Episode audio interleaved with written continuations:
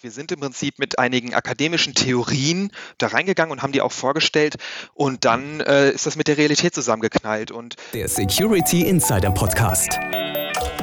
Der Podcast für Security-Profis mit Infos, News und Meinungen rund um IT-Sicherheit. Und hier sind Peter Schmitz und Dirks Rocke. Hallo und herzlich willkommen zum Security Insider Podcast. Für Sie am Mikrofon ist Dirks Rocke und bei mir im virtuellen Studio sitzt wieder Peter Schmitz, der Chefredakteur von Security Insider. Hallo Peter, grüß dich. Hallo Dirk und hallo liebe Zuhörerinnen und Zuhörer. Schön, dass Sie wieder dabei sind bei einer neuen Folge des Security Insider Podcast. In der diesmal Praxis und akademische Theorien unsanft aufeinanderprallen.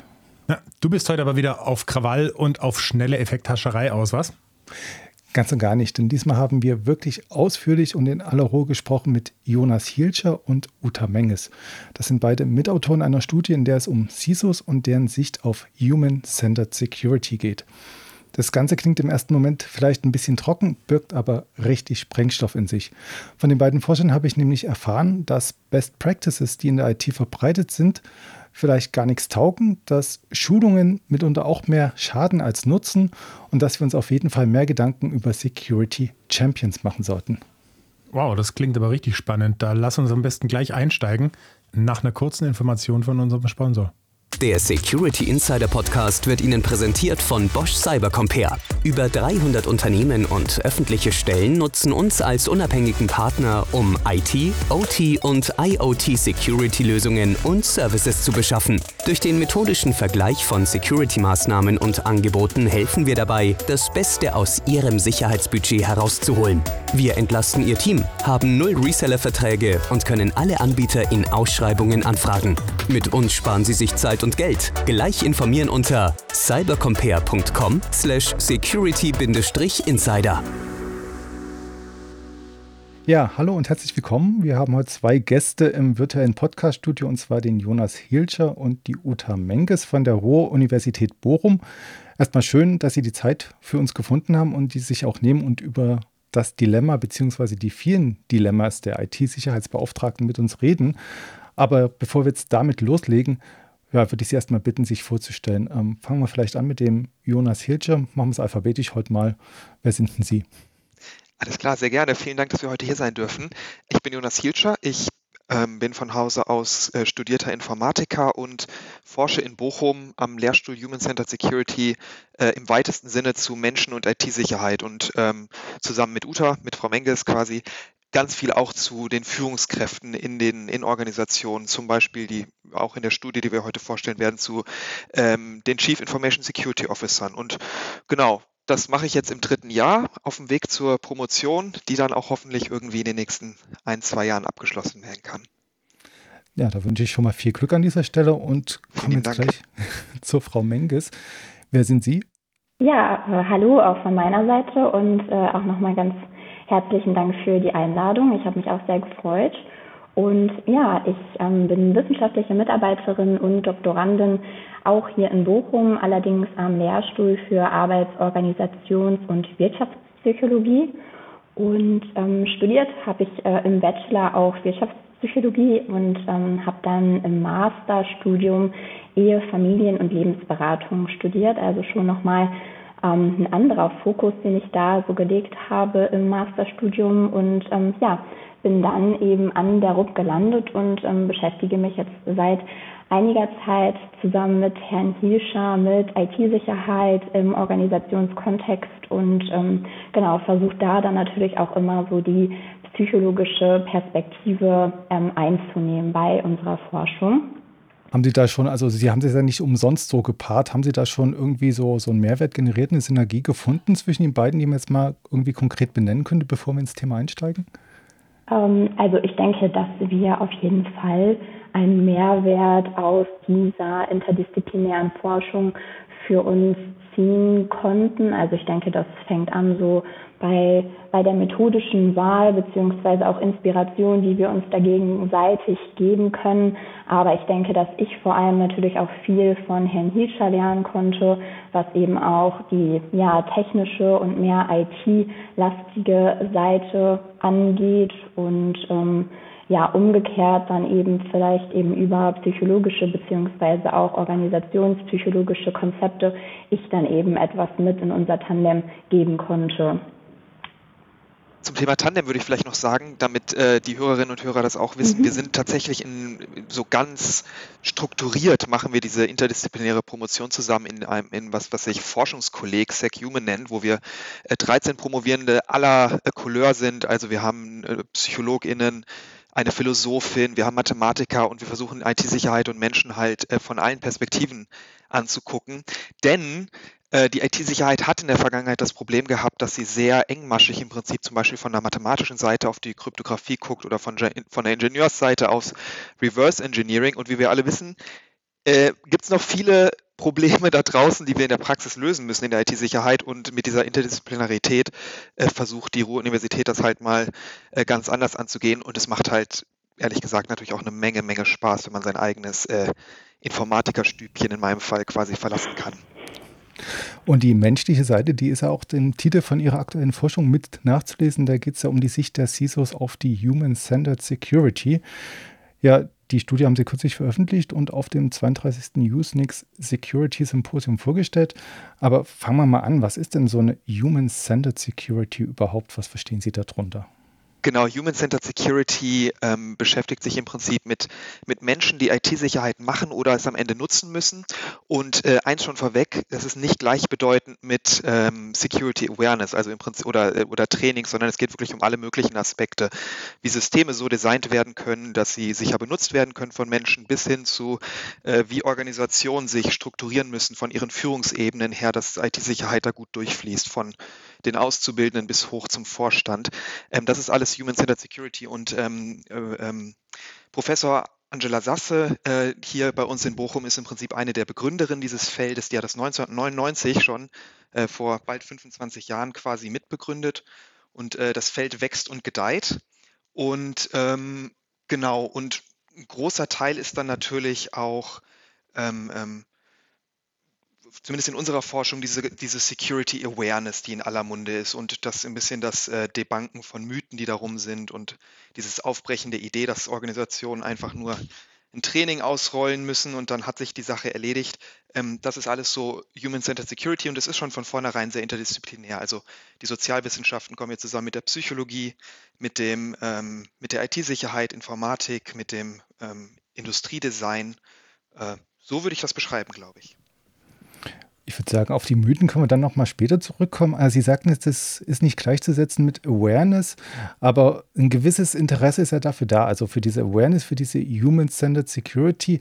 Ähm, wie sehen Sie denn das? Also ist das den Leuten da draußen klar, dass das verschiedene Sachen sind, dass das eine nur ein Teilaspekt von einem ganz Großen ist oder gibt es da noch einiges an Aufklärungsbedarf? Mm, also ich würde sagen, dass das ja eigentlich auch eine oder ich würde ja, vielleicht unter anderem eine Fragestellung war, ähm, der wir uns gewidmet haben im Rahmen unserer aktuellen Forschung, die wir eben auch kürzlich vorgestellt haben.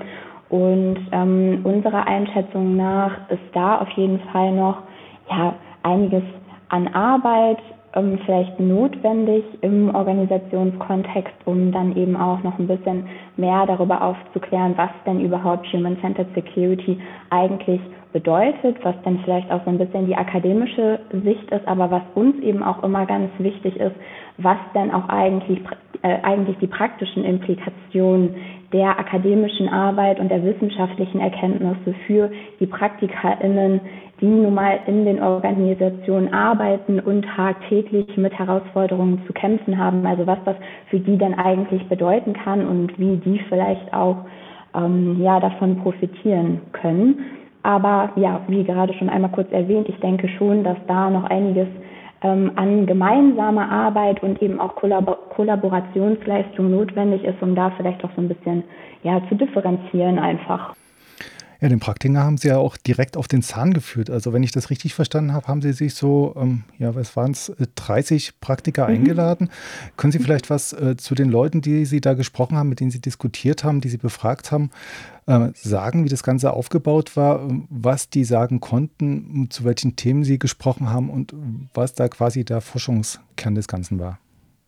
Genau, also äh, für uns, äh, eins vorweg quasi, für uns in der Forschung ist es immer total schön, wenn wir so, solche Gruppen wie in dem Fall Schweizer Chief Information Security Officern, äh, wenn wir den im Prinzip irgendwie auf die Finger fühlen können, weil es ist immer äh, aus Forschungssicht natürlich nicht so einfach an, ähm, ähm, ähm, vor allen Dingen an Menschen zu kommen, die eigentlich so viel zu tun haben und so einen stressigen Job haben.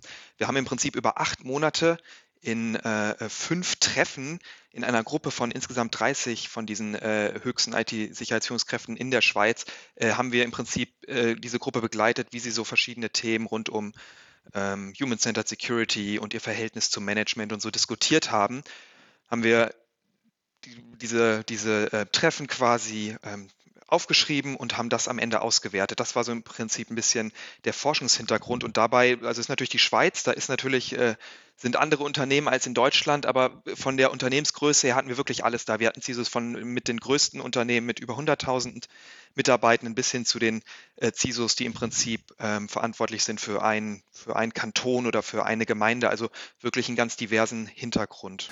Und jetzt äh, zu weit vorweggreifen zu wollen, also würde Sie schon sagen, das würde auch den deutschen Markt repräsentieren, was Sie da rausgefunden haben, mit welchen Leuten Sie da gesprochen haben, oder gibt es eine komplett andere Mentalität bei den Schweizern? Kann man dazu irgendwie eine Aussage treffen?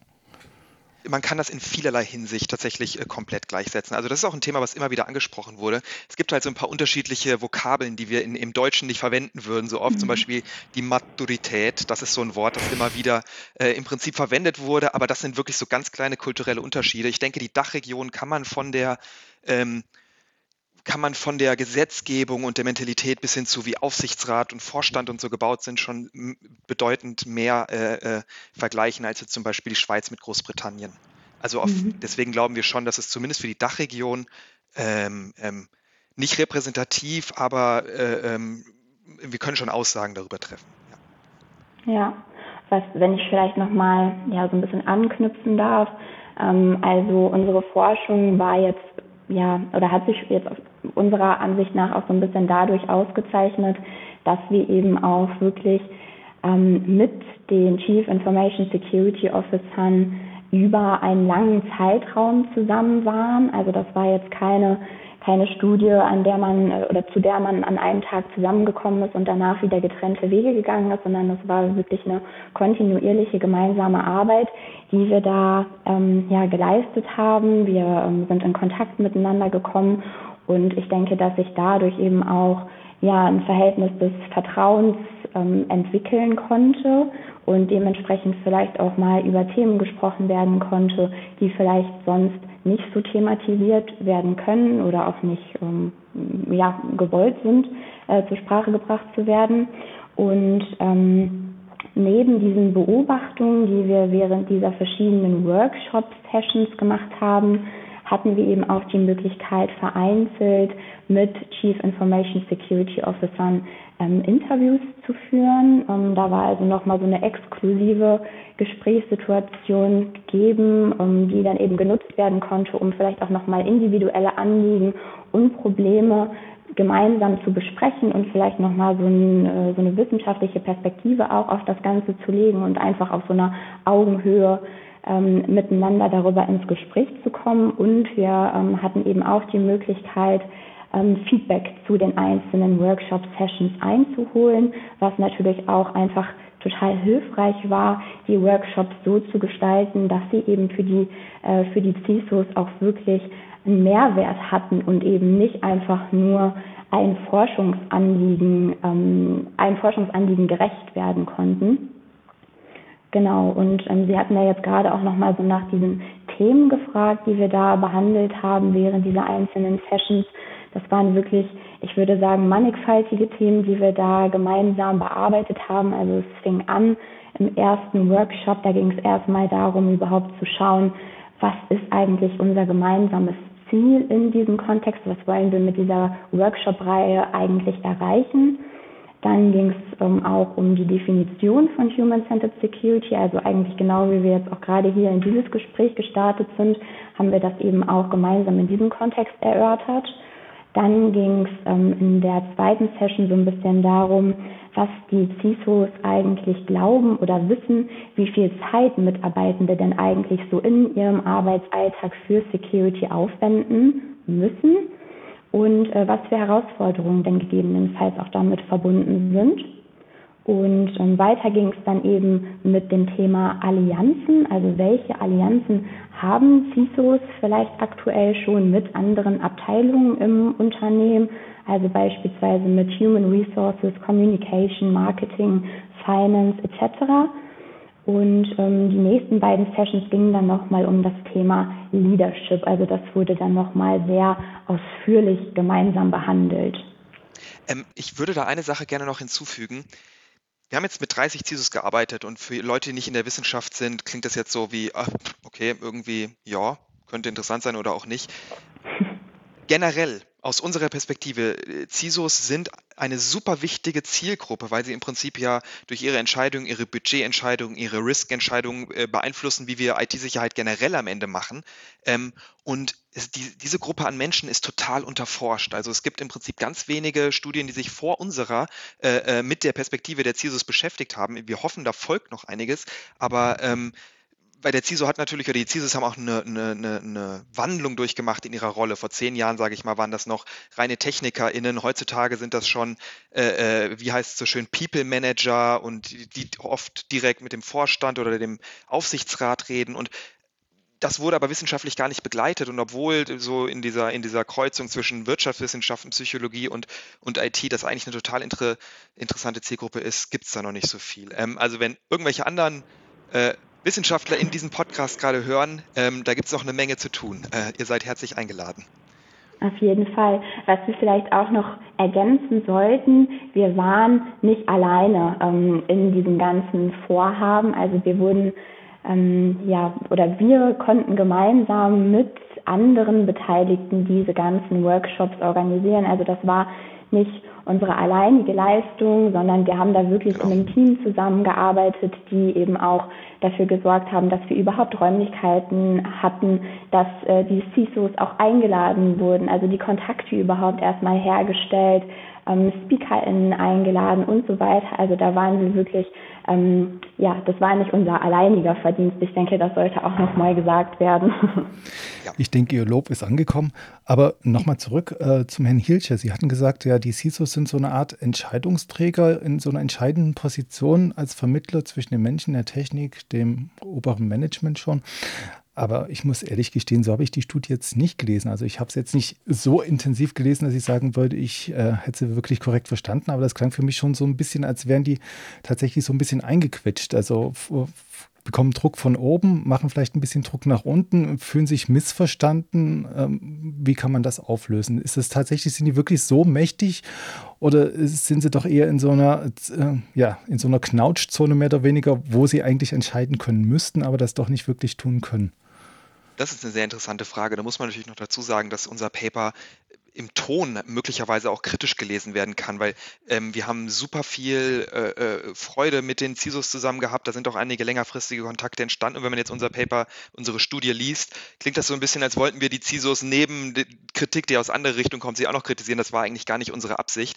Ähm, äh, ist das am Ende so rausgekommen, weil wir in der Wissenschaft natürlich auch gewisse Meinungen haben, sage ich mal. Und wenn äh, unsere Zielgruppe dann eine andere Meinung hat, dann, dann liest sich das so. Aber deswegen auch von unserer Seite kommt dann ja dieser, dieser Druck, wollte ich sagen. Ähm, aber genau, das ist, das ist äh, in Wirklichkeit äh, ein Finding. Also ich möchte das ein bisschen revidieren, was ich eben gesagt habe. Also CISOs haben schon eine Macht, denn Sie werden, Sie, die, Sie sind am Ende diejenigen, die den, dem Vorstand was berichten oder ihre, zumindest ihre Wünsche äußern, was sie gerne einkaufen würden an Produkten, wie viel Budget sie brauchen und so weiter. Aber dieser Druck ähm, ähm, ähm von oben, dass CISOs auch, äh, sagen wir mal, als, als schwarzes Schaf, wenn dann was passiert ist, äh, hinhalten müssen ähm, oder dass sie also dass sie es nicht richtig machen können, das ist ja immer so ein Problem in der IT-Sicherheit, dass im Prinzip, solange der CISO seinen Job gut macht, äh, merkt niemand was. Das ist in unserer Studie tatsächlich auch so ein bisschen durchgeschienen. Ähm, das hat aber auch eine andere, andere Studie aus dem vergangenen Jahr tatsächlich nochmal äh, eindrücklicher gezeigt.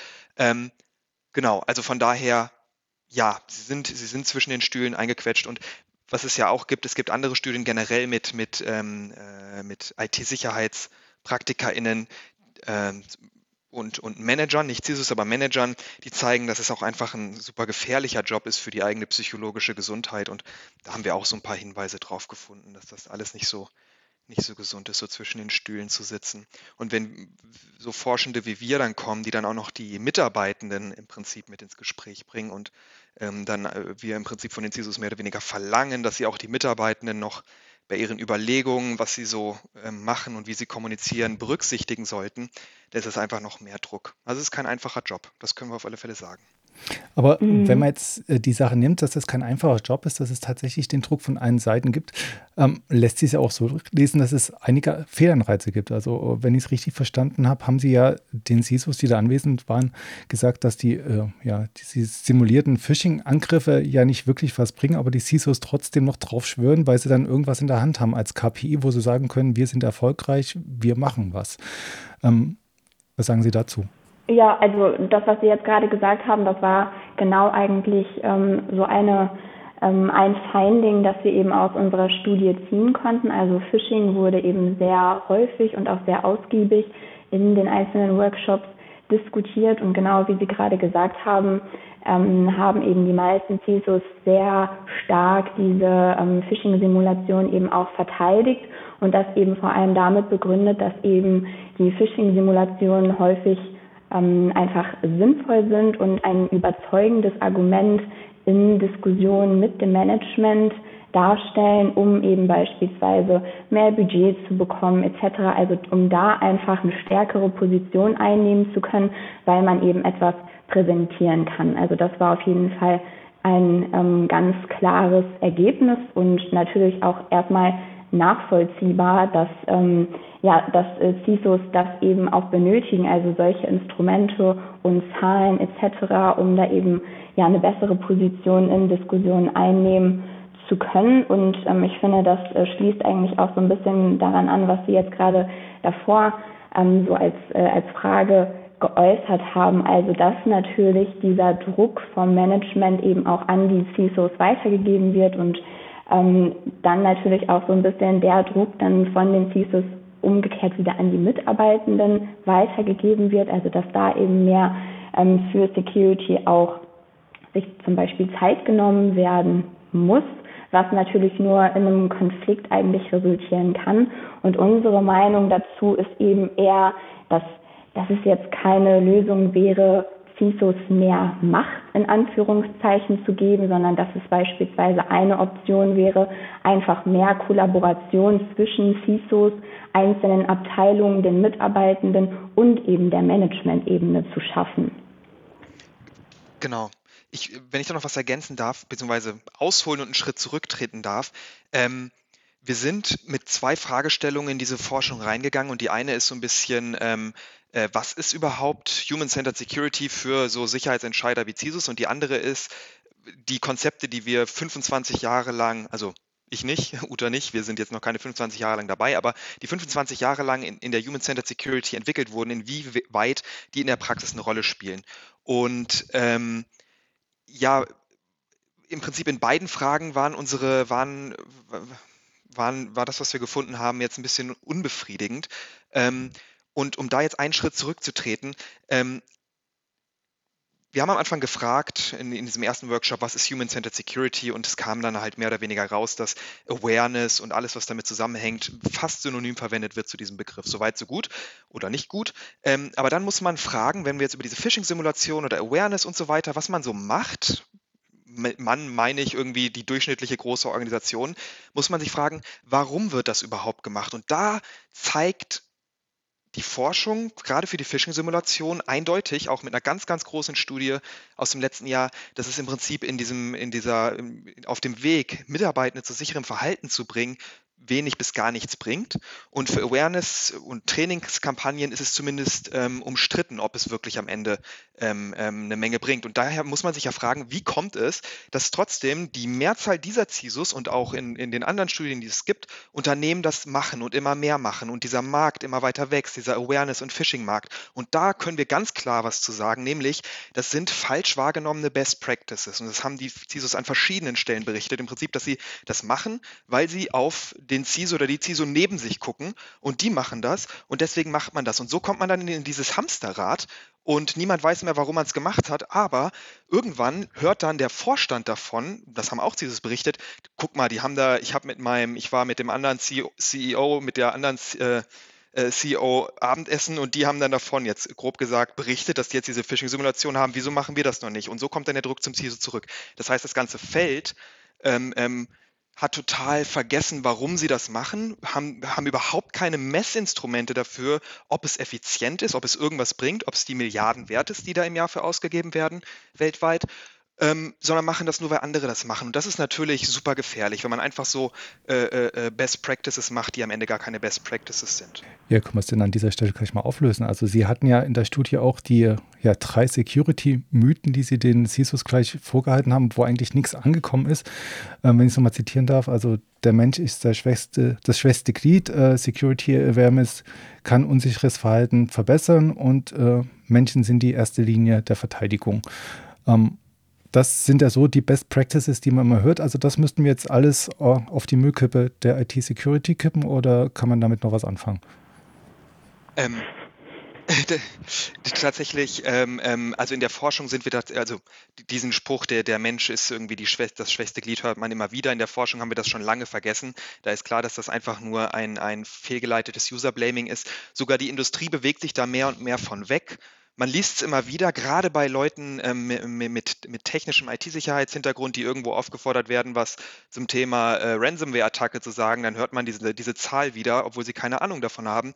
90 Prozent und so, Weakest Link, da sind wir lange von weg, weil wir in der Forschung einfach wissen, wenn Leute, wenn es, wir nehmen mal das Beispiel Ransomware-Angriff. Mein Unternehmen hat jemand, wir haben, wir haben einen wir haben Malware ähm, durch eine E-Mail bekommen. Eine Mitarbeiterin hat da drauf geklickt, hat sich das installiert und dann wurde das ganze Unternehmen verschlüsselt. Da muss man sich ja mal die Frage stellen, ist das jetzt die Schuld dieser einzelnen Mitarbeiterin, dieses einzelnen Mitarbeiters? Und das fragt man dann mal für einen Konzern wie VW mit über 600.000, ob man 600.000 plus Mitarbeitende dazu kriegen kann, nicht auf Links zu klicken. Und da kommt man sehr schnell zur Antwort, nein, das muss ein Systemfehler gewesen sein. Wo ist die Defense in Depth? Wo war die Malware-Erkennung? Wo war die Net Netzwerkseparation, äh, wo war der Spam-Filter. Also da kommt man dann sehr schnell dahin, dass dieses, dieses User-Blaming einfach ähm, fehlgeleitet ist. Genau, und über dieses Awareness äh, löst das, da haben wir eben schon drüber gesprochen, die, äh, äh die Studien, die vorliegen, supporten das nicht so wirklich, weil es einfach keinen nachhaltigen Effekt hat.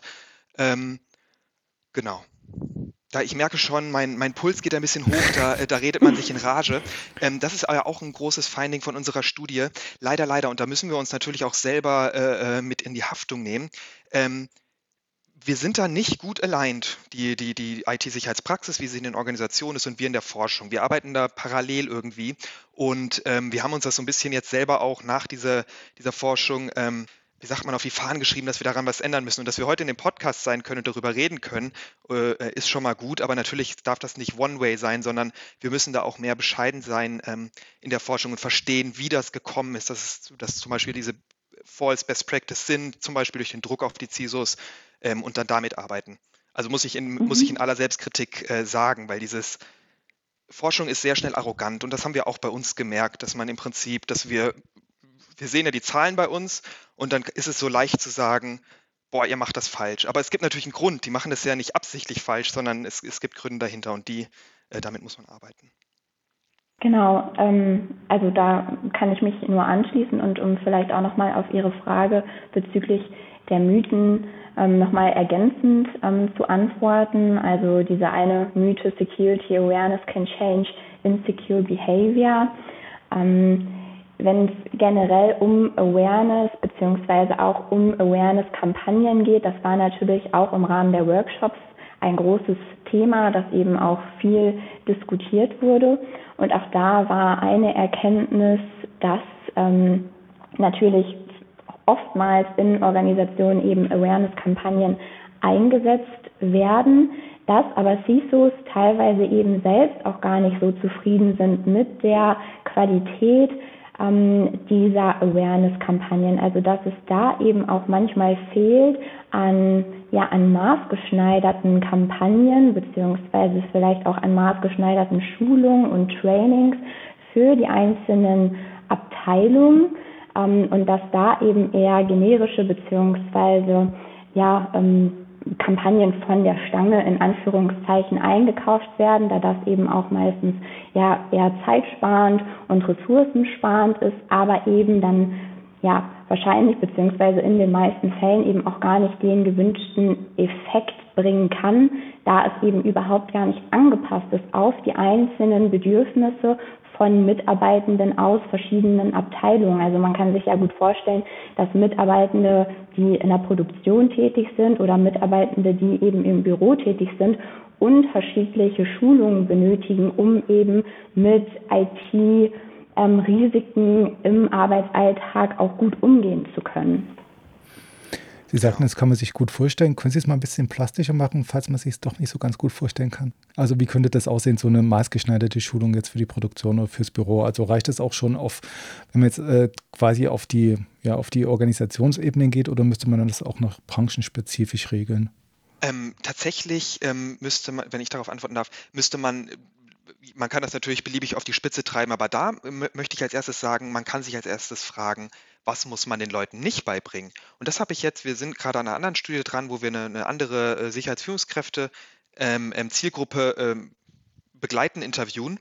Und was sich da schon, kann ich sagen, vorweg abzeichnet, ist, dass ganz oft auch durch Normen vorgegeben oder durch, durch, durch irgendwelche NIST-Level und, und ISOs dann irgendwie im, implizit gemacht, dass dann alle Mitarbeitenden, auch die in der Produktion, die keine eigene E-Mail haben, die kein eigenes, äh, keinen Zugang zum Rechner haben, irgendwie an der Phishing-Simulation irgendwie teilnehmen müssen oder irgendein, äh, irgendwie darüber geschult werden sollen, wie sie Dateien verschlüsseln oder irgend sowas also man kann sich immer als erstes mal fragen, was muss man den Leuten nicht beibringen, weil damit bringt man natürlich auch, schafft man kein Vertrauen, wenn man irgend so Generisches ausrollt.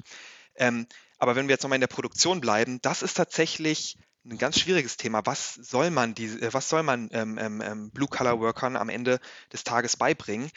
Da sind Kollegen und Kolleginnen von uns gerade dran. Da würde ich jetzt gerne eine abschließende Antwort geben, kann ich aber nicht. Ähm, äh, man kann sich man ja nur insofern vorstellen, auch da gibt es Informationen, die schützenswert sind, aber die liegen nicht klassischerweise in Form von Dateien vor, die äh, über Mail verschickt werden. Also ähm, genau. Okay, ähm, sonst lassen wir uns den Bogen noch ein bisschen größer spannen. Also wir haben jetzt viel über die Awareness geredet, die ja nur ein Aspekt ist, die man vielleicht auch sicher noch zuschneiden kann. Aber zu dieser Human-Centered Security gehört da noch einiges mehr und da wird ja auch einiges missverstanden. Also wenn ich jetzt wieder die Studie richtig gelesen habe, dann habe ich das so rausgelesen, dass die CISOs auch eher da ein bisschen zielorientiert sind und die Menschen ein bisschen in die richtige Richtung biegen wollen. Aber das ist jetzt auch nicht das, was sie darunter verstehen und meinen, ne?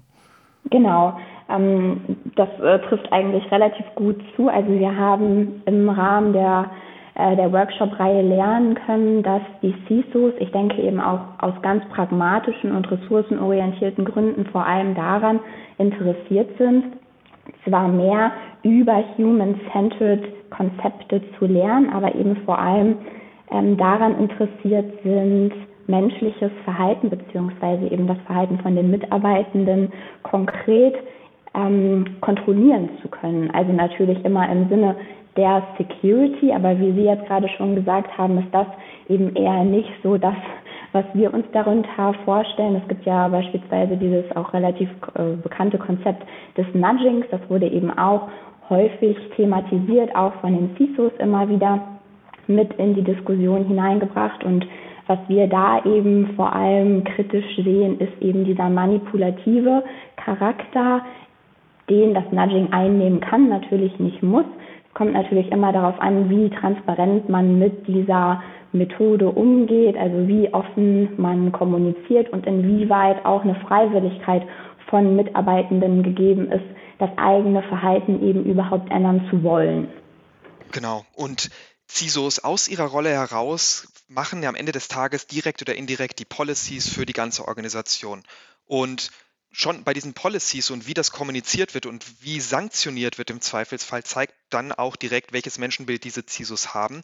Und das Menschenbild, was wünschenswert wäre, was wir uns vorstellen, ist im Prinzip eins, wo man sich in die Rolle der Mitarbeitenden versetzt und akzeptiert, dass IT-Sicherheit eben nicht für jeden einzelnen Mitarbeiter das Nummer eins Thema äh, äh, des Tages ist. Wir sind in der Community, in der ganzen IT-Sicherheits-Community so gewöhnt daran, dass wir Zuspruch von allen Seiten bekommen. Wir sind, wenn irgendjemand äh, irgendwo schreibt, es ist alles schlimm und es wird schlimmer und wir brauchen mehr Geld, dann wird es kaum jemanden geben, der widerspricht. Und da, mit diesem Mindset treten wir auch an Mitarbeitende äh, äh ran und an normale BürgerInnen und vergessen, dass es wirklich äh, IT-Sicherheit in Organisationen ein Thema unter vielen ist. Egal, ob es also egal, ob es darum geht, dass man auch andere Schulungen machen muss zur Arbeitssicherheit oder so, oder generell, wenn es um den Arbeitsalltag geht. Und das war tatsächlich ein dramatisches Finding von uns. Wir haben ähm, mehr oder wir haben, wir, wir haben einmal äh, aktiv in den Raum diese Frage gestellt, was denkt ihr, wie viel äh, Zeit brauchen eure Mitarbeiter pro Tag für ähm, ähm, für Authentifizierung, sich an den verschiedenen Systemen anzumelden. Und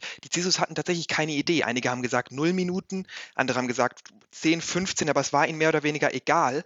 Und ähm, die, die dramatischste Antwort war dann, kam von einem CISO, der gesagt hat, warum sollte mich das überhaupt kümmern?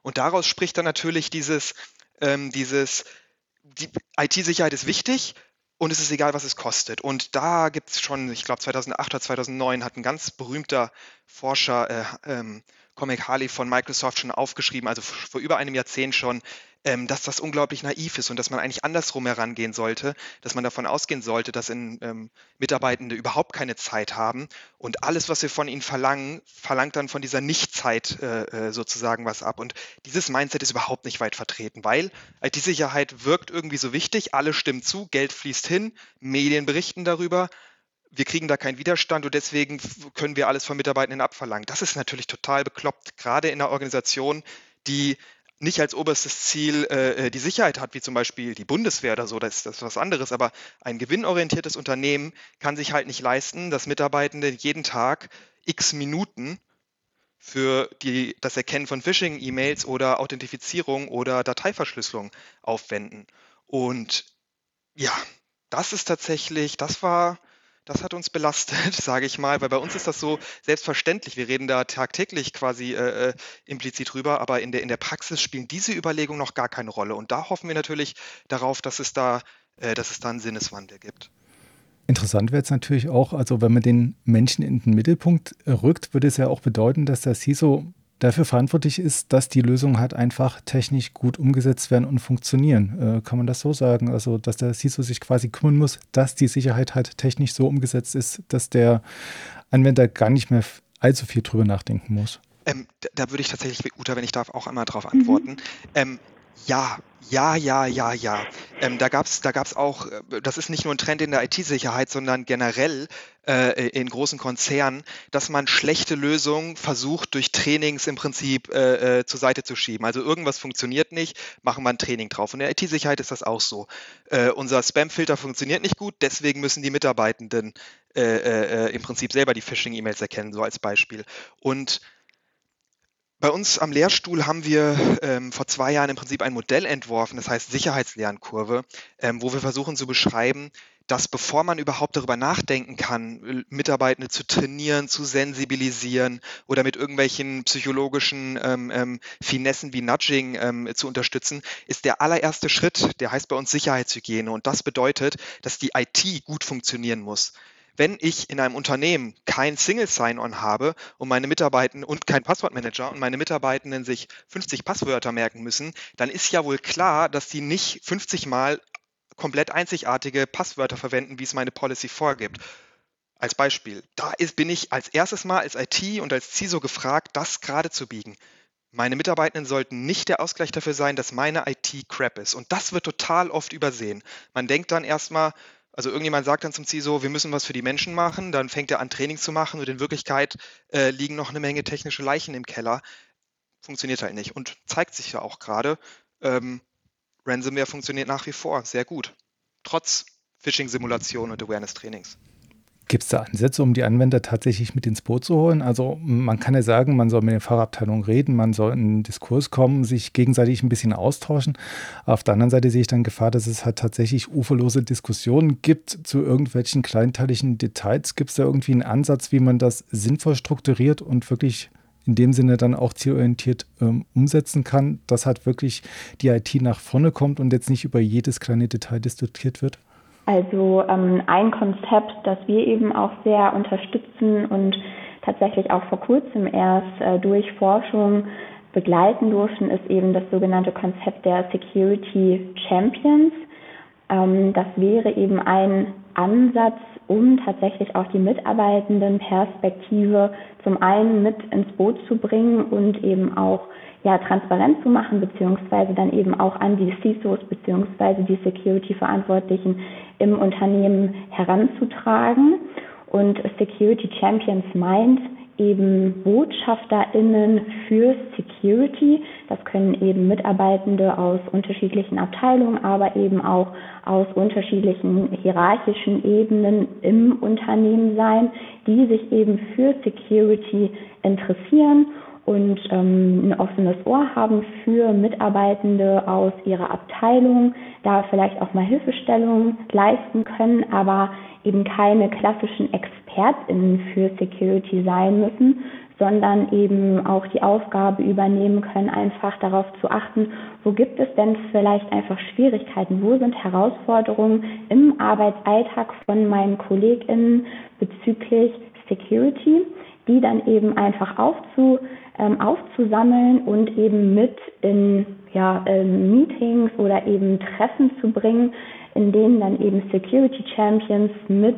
Security-ExpertInnen des Unternehmens zusammenkommen, um dann eben gemeinsam diese Themen zu besprechen und eben auch wieder auf Augenhöhe besprechen zu können, was könnten vielleicht geeignete Lösungen sein, was wäre praktikabel im Arbeitsalltag von Mitarbeitenden, um dann eben im besten Falle auch dieses Problem in Anführungszeichen zu adressieren, dass eben Security für Mitarbeitende nicht immer die, ähm, die erste Priorität ist, da sie eben ja Produktivitätsdruck haben, andere To-Dos haben, Deadlines einhalten müssen etc. etc. Also das wäre eben ein Ansatz, den wir auch befürworten würden, um vielleicht dieses Spannungsverhältnis aufzulösen beziehungsweise dazu beizutragen, dieses Spannungsverhältnis aufzulösen.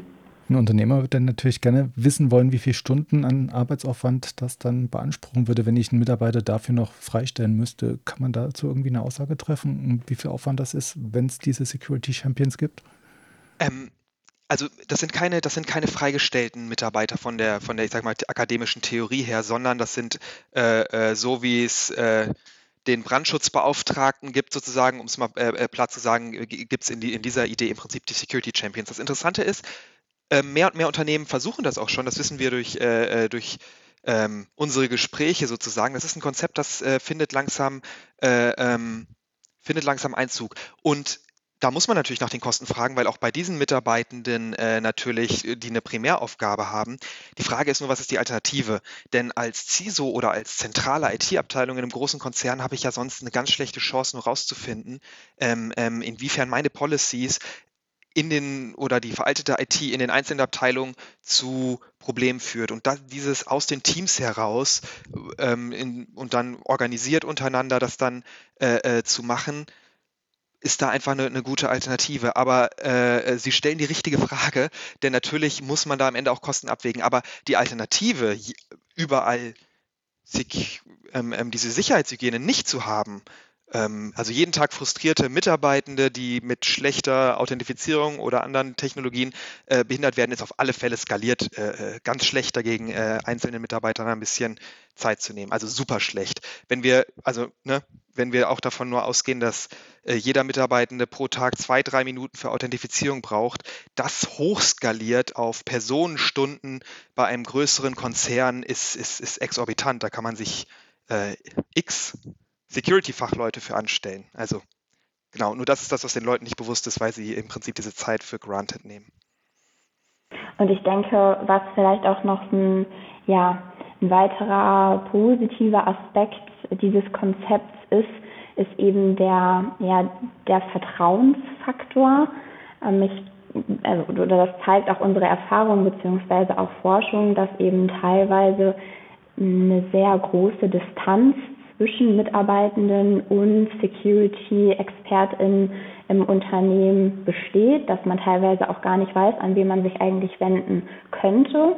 Und wenn eben so ein Security Champion in meiner Abteilung ist, das im besten Falle ja mein Kollege, meine Kollegin ist, dann ist da ja also im besten Falle auch wieder natürlich auch schon ein grundsätzliches Vertrauen da, dass man sich dann eben auch vielleicht mit einem Security-Problem oder einer Herausforderung an diese Person wenden kann. Denn ich denke, dass auch Security in manchen Fällen einfach schambehaftet sein kann, dass man, wenn man ja das Gefühl hat, sich nicht so gut auszukennen, einfach eine, eine große Hürde hat, da auch mal jemanden anzusprechen und aktiv nach Hilfe zu fragen oder aktiv zu äußern. Ich habe damit Probleme, ich weiß da nicht weiter, wie könnte ich das vielleicht anders machen? Hast du eine Idee?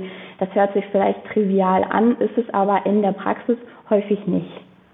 Und, und also das ist, gibt, die, gibt die Wissenschaft auch her, eindeutig, denn diese, die, die Scham die Uta gerade angesprochen hat, die wurde schon vor, ich vergesse immer die Jahre, es muss vor zehn Jahren ungefähr gewesen sein, sogar für ähm, ähm, Vorstandsmitglieder nachgewiesen, diese sogenannte Technikscham, dass sich tatsächlich Vorstände und Aufsichtsratmitglieder nicht trauen, ihre CISOs etwas zu fragen, weil sie Angst haben, dass dann klar wird, dass sie gar nicht tief drinne sind in der technischen Materie. Und wenn man das schon auf Vorstandsebene sieht, dann kann man sich ja vorstellen, wie viel Interesse einzelne Mitarbeiter haben, die äh, äh den IT-Helpdesk anzurufen, um zu sagen, äh, hier, so passt das aber nicht. Oder ähm, sagen, oh, ich glaube, ich habe hier auf den Link geklickt, wenn sie dann die Konsequenzen fürchten. Also äh, das, ist, das ist eindeutig ein großes Problem. Also wenn ich Sie richtig verstehe, statt starrer Checklisten und irgendwelche Vorgaben eine offene Unternehmenskultur, wo man auch mal sich trauen kann, Fragen zu stellen, die unangenehm sind, beziehungsweise die dann auch auf Augenhöhe stellen kann und jetzt nicht direkt an die Security-Abteilung gehen muss. Genau, genau. Wobei man auch hier sagen muss, es gibt solche und solche Security-Abteilungen. Ähm, ähm, es gibt die, die sich natürlich hinter irgendwelchen Mailpostfächern und globalen Helpdesks verstecken und die, und das haben wir jetzt auch immer wieder gesehen, die, wo wirklich, wo auch an die Standorte, je nachdem, was für eine Organisation es ist, rausgefahren wird. Und es macht so sind wir Menschen nun mal, es macht einen unglaublichen Unterschied, ob ich eine Person, von der ich später was will, also ein Mitglied des IT-Sicherheitsteams, schon mal gesehen habe, oder sogar mit ihm gesprochen habe oder mit ihr gesprochen habe oder ob das irgendjemand Anonymes äh, äh, in einem fernen Land ist. Das macht einen super Unterschied dafür, wenn es dann darauf ankommt. Und das Selbstberichten darüber, dass man zum Beispiel einen Fehler gemacht hat oder dass man vermutet, dass da ein Angriff ist, das ist, ist so ein Vertrauensding, dass das einfach äh, äh, ganz klar ist, dass, da, dass man das da an der Stelle braucht. Und durch persönliche Begegnung ähm, ist das möglich. Nur halt ich nehme wieder das Beispiel VW, weil das halt so ein großes Unternehmen ist, da kann der, da kann die CISO natürlich sehr schlecht innerhalb von einem Jahr an alle Standorte fahren und alle 600.000 Mitarbeiter kennenlernen. Deswegen dieses Champion-Konzept. Weil wir beim Thema Scham sind, Frau Menges hat es ja am Anfang angesprochen, Sie haben ein gewisses Vertrauensverhältnis zu den CISOs aufbauen können und auch Themen erfahren, die man jetzt vielleicht nicht beim ersten Gespräch mitkriegt. Ähm, haben Sie da Erkenntnisse gewonnen eigentlich, ähm, worauf man jetzt vielleicht nicht primär achten würde, was einen so ein bisschen aus dem Blickfeld gerät, aber was tatsächlich sich zum Sicherheitsproblem in Firmen entwickeln könnte? Ist da irgendwas aufgetaucht, was Sie aus diesen ja schon eher vertraulichen Gesprächen mitgenommen haben? Es, es, ist nicht so, als hätte sich abgezeichnet, äh, äh, äh, das ist das nächste große Ding. Also die Themen, die immer wieder, die, die angesprochen wurden, ist natürlich Supply Chain Security und Zero Trust ein anderes Thema, das immer mal wieder ähm, ähm, ähm, so am Rande erwähnt wurde. Ich sage das jetzt aber wirklich so, äh, äh, ohne dass wir das äh, ausgewertet hätten in der Forschung, aber da erinnere ich mich im Prinzip noch dran, ist dieses Thema Cyberversicherung, weil das natürlich auch äh, äh eine Zeit lang einige Probleme vom Hals geschaffen hat und jetzt immer schwieriger wird zu bekommen und ähm, das erhöht dann natürlich wieder Druck auf CISOs und Vorstände, wenn sie sich dann nicht aus der Haftung kaufen können durch ihre Versicherung. Ich glaube, das wären so die Dinge, die mir gerade als erstes einfallen. Okay, das ist ja schon mal was. Ähm, Vielleicht zum Abschluss noch. Also ich habe jetzt einiges gelernt aus dem Gespräch mit Ihnen und erfahren, dass man vielleicht einiges überdenken müsste. Wie sieht es denn bei den CISOs aus? Äh, die haben Sie jetzt auch ein Weilchen verfolgt. Haben die am Ende dann doch noch was mitgenommen? Oder wie gesagt, man konnte ja den äh, Report ein bisschen kritisch lesen und die als beratungsresistent wahrnehmen. Aber es kann ich mir jetzt nicht wirklich vorstellen, dass Sie tatsächlich monatelang mit Ihnen gesprochen haben und gar nichts mitgenommen haben. Haben Sie da irgendwie was festgestellt, was die aus den Gesprächen rausgenommen haben, wo Sie vielleicht schon was geändert haben, was in der Praxis übernommen wurde? Mm, also ich würde sagen, dass das jetzt aktuell schwierig ist zu beurteilen, da das, da das einfach nicht unser primäres Ziel war, jetzt festzustellen, inwieweit da eine konkrete Verhaltensänderung seitens der CISOs erfolgt. Also unsere Fragestellungen haben sich ja mehr darauf gerichtet, wie CISOs überhaupt auf Konzepte der Human-Centered Security reagieren, wie, für wie praktikabel sie die halten. Also uns ging es eben mehr um diesen gemeinsamen Dialog und einfach gemeinsam an Themen zu arbeiten. Aber inwieweit da jetzt eine tatsächliche Veränderung ähm, stattgefunden hat, ich würde sagen, das ist ähm, aus der Forschung, die wir jetzt betrieben haben, nicht möglich. Ich weiß nicht, wie du das siehst, Jonas. Ja, äh, glaube ich auch nicht. Also es gibt einige CISOs, die bestimmt zum, zum, die es zum Nachdenken angeregt hat, mhm. aber man muss ganz ehrlich sagen, wir haben kein gutes Angebot gemacht. Wir sind im Prinzip mit einer, ähm, äh, mit einigen, ich nenne es jetzt mal akademischen Theorien, mehr oder weniger praxisüberprüft äh, da reingegangen und haben die auch vorgestellt und dann äh, ist das mit der Realität zusammengeknallt und beide Welten haben sich da ganz schwer, ähm, ähm, ließen sich ganz schwer miteinander verheiraten und äh, da, da müssen auch wir lernen, dass wir einfach äh, ähm, die Ideen, die wir haben, mehr auf die, auf die Praxis mhm. zuschneiden. Aber natürlich müssen die CISOs, oder wäre der Wunsch, dass die CISOs sich mehr für die, für fundamentale äh, äh, und unstrittige Forschung, ich äh, klammer auf für die ZuhörerInnen, die das kennen, äh, Kahnemanns zwei Systeme, wer das in Frage stellt, ähm, da kann man ganz schlecht äh, äh, was machen, weil das ist einfach valide bewiesen. Also auch da wäre es natürlich schön, wenn die CISOs sich, ähm, sich öffnen. Aber wir haben da und da, da, sind wir in der Forschung, obwohl IT-Sicherheit oft eine, oft eine angewandte Forschung ist, sind wir nicht so gut bisher da drin, ähm, das am Ende in Unternehmenspraxis äh, umzusetzen. Mir sind vielleicht noch so zwei Beispiele eingefallen. Also was zum Beispiel sehr positiv angekommen ist, ist eben dieses Konzept der Security Champions. Das haben wir mit einzelnen CISOs besprochen und das ist eben auf sehr viel Zuspruch gestoßen. Also ich denke, da konnte man vielleicht einfach schon mal, ja, vielleicht so einen kleinen Anreiz oder so eine, ähm, eine Inspiration einfach mitgeben. Und ähm, was ich beim Thema Phishing-Simulation auch nochmal ganz spannend fand, wir hatten ja schon beschrieben, es wurde sehr stark verteidigt, ähm, aber was auch geäußert wurde, zumindest von einzelnen CISOs, dass sie eben auch festgestellt haben oder berücksichtigen möchten, dass äh, Phishing-Simulation eben auch zu einer Vertrauenseinbuße zwischen Ihnen und den Mitarbeitenden führen kann. Also dass auch dieser Aspekt dann berücksichtigt und mitgedacht wurde, fand ich jetzt auch erstmal sehr, sehr positiv. Also dass das überhaupt eine Rolle spielt. Okay, gut. Und jetzt von Ihrer Seite, wie geht es jetzt mit der Forschung weiter? Also was haben Sie mitgenommen? In welche Richtung wollen Sie sich jetzt mehr fokussieren? Wir, ich denke, dass äh, ja, kann man so sagen, wir sind ja also auch immer noch im Austausch und im Kontakt und man muss jetzt einfach schauen, wie sich das jetzt noch weiter entwickelt, wie man das vielleicht, ja, also wie, wie man da jetzt einfach noch weiter vorgeht. Ansonsten haben Herr Hiescher und ich eben, wie auch schon angesprochen, jetzt uns in Richtung Security Champion Forschung ähm, auch orientiert und da eben ähm, ja auch mit einem Unternehmen kooperieren können. Also das waren jetzt dann auch so die, die nächsten Schritte. Genau. Also Sie stehen noch in Kontakt mit den CISOs, die Sie da für die Studie gesprochen hatten, wenn ich Sie richtig verstehe? Tatsächlich ja. Ähm, diese, diese, ähm, die Runde der CISOs trifft sich auch ohne unsere Begleitung weiter. Wir haben ja, haben, hat Frau Menges am Anfang, hat Uta am Anfang gesagt, ähm, war, war nicht unsere alleinige Organisation, sondern da hat sich im Prinzip so eine Community gebildet und die treffen sich weiter und werden auch weiter immer eingeladen. Ähm, wir sind auch nach diesen fünf Workshops noch äh, noch da gewesen, haben auch unsere Ergebnisse nochmal vorgestellt und diskutiert.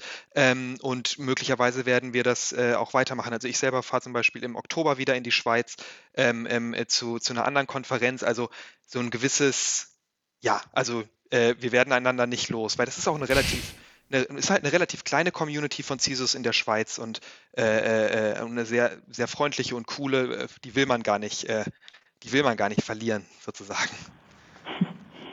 Ähm, aber wenn ich die Frage noch beantworten darf, wie es bei mir weitergeht, tatsächlich, also Security Champions ist das, was, was äh, Uta und ich ähm, auf der einen Seite machen, auf der anderen Seite direkt daraus gelernt, so dass alles klappt, werde ich tatsächlich jetzt äh, äh, demnächst beginnt ein, ich nenne es jetzt mal großes deutsches Technologieunternehmen äh, dabei begleiten dürfen, wie sie versuchen, ähm, Security-Hygiene, also wirklich das, das ein, ein, ein, ähm, ein Problem, was EndnutzerInnen in der Organisation haben mit einem Sicherheitstool, wie sie das beseitigen. Und dann kann ich hoffentlich in die Abteilung reingehen und das einfach mal begleiten, um einfach und, und unterstützen und das mitentwickeln, um einfach dann auch in der Praxis äh, ähm, mal gucken zu können, ob dann die Theorie, die wir dahinter haben, wie diese Security-Hygiene sich positiv auswirkt, ob das auch stimmt. Also genau, deswegen direkt das Learning, ähm, dass wir einfach bessere Angebote machen müssen, dann auch, ähm, wenn es um Lösungen geht. Ja gut, dann wünsche ich dabei viel Erfolg und danke Ihnen beiden nochmal ganz herzlich für dieses doch längere Gespräch, jetzt länger als gedacht, mit den zahlreichen interessanten Einblicken, die auch einige sicher geglaubte Konzepte und Best Practices jetzt ein bisschen für mich über den Haufen geworfen haben. Vielen Dank Ihnen beiden. Vielen lieben Dank, dass wir heute hier sein Dank. durften. Ja, danke. Das war der Security Insider Podcast. Der Podcast für Security-Profis mit Infos, News und Meinungen rund um IT-Sicherheit. Ach ja, und falls auch Sie Zeit und Mühe in der IT-Security sparen wollen, dann besuchen Sie cybercompare.com/security-insider.